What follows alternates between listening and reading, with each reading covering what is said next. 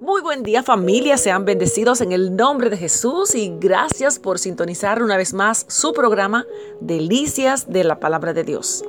Continuamos en Primera de Reyes capítulo 17 y continuamos, claro, hablando acerca de este personaje. Es un profeta, del, se encuentra registrado en el Antiguo Testamento. Su nombre es Elías y el nombre de Elías quiere decir Jehová es mi Dios.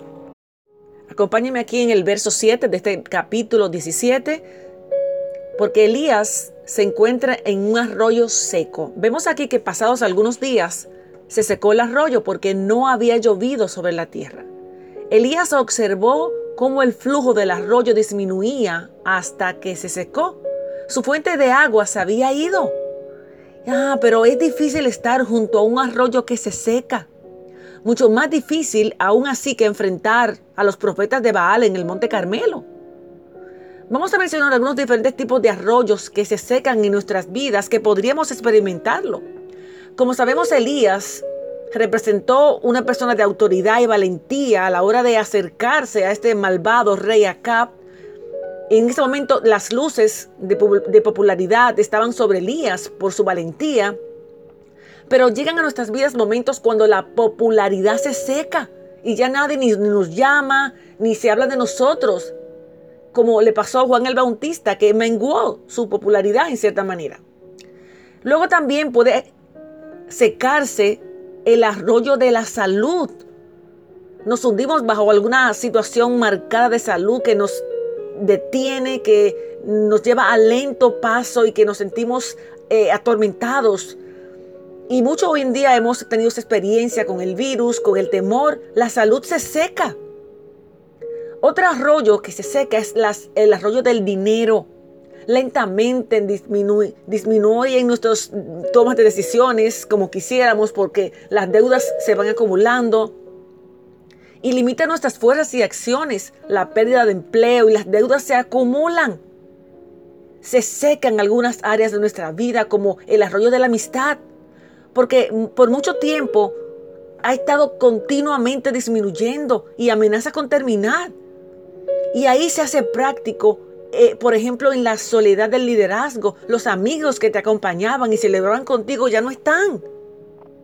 El arroyo de la esperanza se seca, dejándonos deshidratados espiritualmente. Y es por esa la razón que debemos guardar reservas. Un hábito de la dependencia de Dios alimentados de la lectura, la oración y el ayuno. ¿Por qué deja Dios que se sequen los arroyos en nuestras vidas? Él nos quiere enseñar a no confiar en nuestros dones, sino en Él mismo. Él quiere drenarnos a nosotros mismos como drenó los apóstoles por tanto, tantos días esperando la llegada eh, del Pentecostés. Una expectativa, una espera, pero con confianza. Aquí es la temporada donde el esperar en nuestras fuerzas o en las de otro nos, nos provoca sequía. Y solo sobreviviremos en completa dependencia del Eterno. Todo o nada. Y ahí vemos a un Jod que aunque que él dijo que aunque él me matare, refiriéndose al Señor, aún en él esperaré. Ruth dijo a su suegra, tu pueblo será mi pueblo y tu Dios será mi Dios. Una determinación, un compromiso, todo o nada. El rey Asa dijo, Jehová en ti confío. Yo no soy capaz de enfrentar este grupo de personas. Sin embargo, en ti confío. Nuestro Dios es agua de vida, una fuente inagotable. Tomamos de otra agua y nos secamos. Dios seguía trasplantando Elías de procesos en procesos. Pasados algunos días se secó el arroyo porque no había llovido sobre la tierra. Recuerdo que, recuerden que Elías significa Jehová es mi Dios.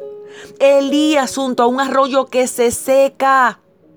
Después de ser mensajero de Dios productivo, era necesario poner más atención en este momento y continuar recibiendo coordenadas, las siguientes instrucciones para continuar la ruta. Y la pregunta va, ¿qué quiere el Señor decirnos Nuestros oídos deben estar atentos. Siempre Dios tiene un plan y un propósito con lo que nos sucede aun cuando estemos junto a un arroyo que se seca.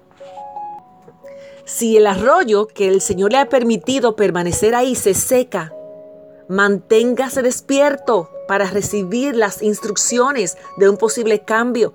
Mientras tanto, disfruta el proceso. Amén. Un arroyo que se seca. Bendecido día.